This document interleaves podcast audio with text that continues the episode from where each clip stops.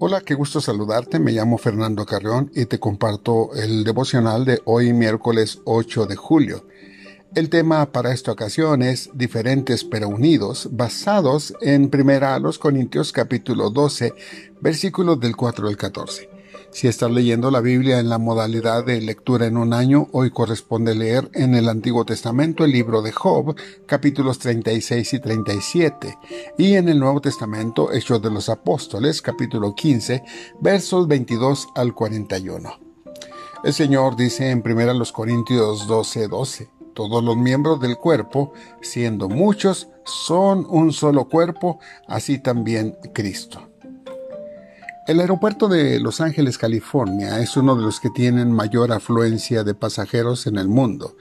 Cada año aproximadamente 80 millones de personas en promedio toman, descienden o hacen escala de un vuelo en esta terminal. Gente de todas las nacionalidades, idiomas y dialectos convergen en sus salas. Es impresionante que en un día normal se puede ver tan majestuoso mosaico de culturas, tanta diversidad. Un pastor conocido contó una experiencia grandiosa que le tocó presenciar. Unos jóvenes estaban en espera de su vuelo y decidieron ponerse a cantar. Ellos traían algunas guitarras y unificaron sus voces y la ejecución de sus instrumentos y comenzaron a cantar alabanzas. En una parte de una de las canciones, el gozo les hizo expresar aleluya. Y como impulsados por un resorte, se comenzaron a acercar personas de diferentes idiomas a unirse en ese tiempo especial de adoración a, Dios gente aplaudiendo, danzando, levantando sus manos y celebrando que Dios estaba en ese lugar. Aunque eran diferentes, una sola palabra, aleluya, eh, les hizo unirse en un solo ser, unificando sus corazones para adorar al Señor. El tema de la diversidad eh, se puede aplicar perfectamente en la enseñanza de la iglesia. Y es que el tema de la iglesia es increíblemente maravilloso gente de todos los contextos, naciones, idiomas, experiencias con pasados muy, muy diferentes, están unidos por el sacrificio de Jesucristo en la cruz. Una de las mejores analogías que existen para describir a la iglesia es la del cuerpo humano. La enseñanza es que así como el cuerpo está compuesto por muchos miembros, la iglesia también se compone por muchas personas que realizan diferentes funciones. Así es, a Dios le encanta la diversidad. Esta es una forma de aprender que nuestras prerrogativas, que para muchos de nosotros son tan importantes, para Dios no son de tanto peso, porque todos nosotros tenemos la responsabilidad de contribuir a que el cuerpo funcione de forma adecuada. Así que ninguno puede creerse más que el otro. Nadie es más y nadie es menos en el contexto de esta enseñanza espiritual. Porque, bueno, entendemos que el cuerpo funciona porque la cabeza no es otra que el Señor Jesucristo.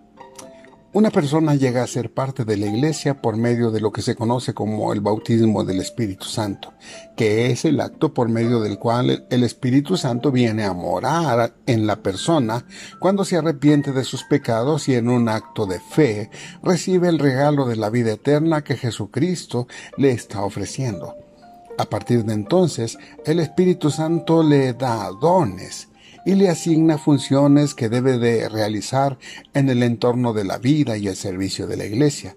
Le asigna, como te he dicho, dones espirituales, con los cuales tiene la responsabilidad de aportar para el bienestar de su iglesia. Es esencial que todos los creyentes entiendan que hay aspectos no esenciales que en algún momento pueden eh, provocar una tendencia de contención. Puede haber iglesias en el contexto urbano o rural, iglesias con finanzas estables o aquellas que tengan pocos recursos económicos, aquellas que sean identificadas porque desarrollan un ministerio exitoso en alguna de sus facetas particulares, o bien pueden estar formadas por muchas personas o por solo unos cuantos. Te menciono que en algunos casos las personas tienden a causar eh, contiendas mm, por estos aspectos no esenciales. Esto es algo que no limita la obra del Espíritu Santo, que no mide el desarrollo de un grupo de creyentes en base a los números, porque esta forma de medir los avances es meramente circunstancial. Más bien, el desarrollo de una iglesia depende de su salud espiritual. El testimonio de las escrituras respecto al avance del Evangelio en ese tiempo es que había una iglesia viva que impactaba al mundo en su tiempo. Las personas que formaban la iglesia tenían un estilo de vida que causaba la admiración del mundo entonces.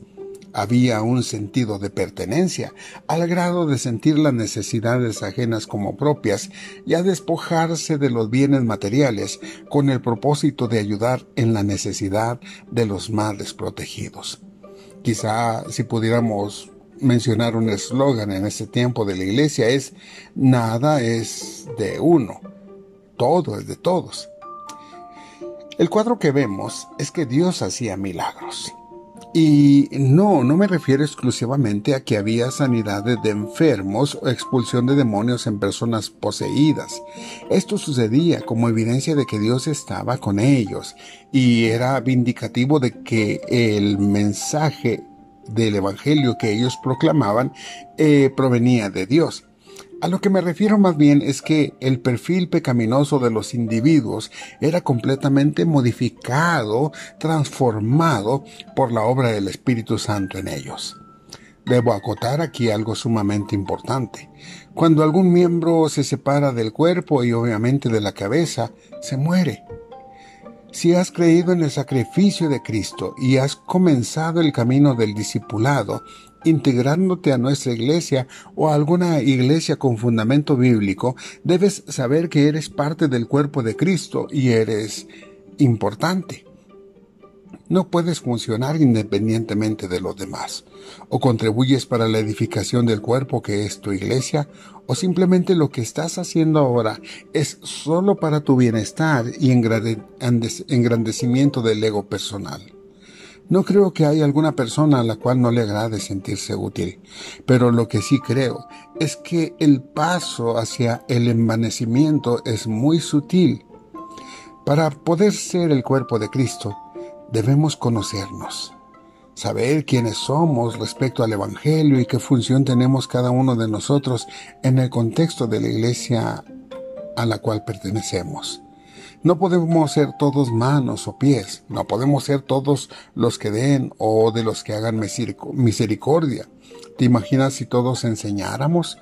En la iglesia somos uno, somos el cuerpo de Cristo, estamos en sumisión a Él, pero además somos diferentes. Dios nos creó así. Él nos capacitó y lo seguirá haciendo. Así que oremos y pidamos a Dios que Él nos permita integrarnos de manera activa dentro de su iglesia y que lo hagamos para su gloria.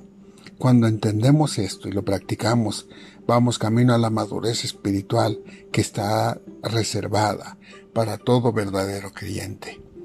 La vida en el contexto de la iglesia es muy emocionante.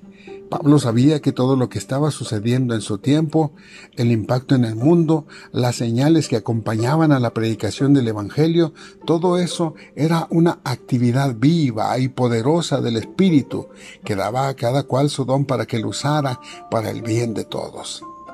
Esforcémonos al máximo para mantener la unidad en la fe y el propósito sin perder de vista nuestra diversidad. Es verdad, tenemos distintas capacidades, venimos de diferentes trasfondos, eh, hablamos de diferentes idiomas y nacionalidades, tenemos diferentes experiencias de conversión, pero compartimos a un mismo Dios, el Creador, que se deleita en tanta variedad. ¿Lo habían notado?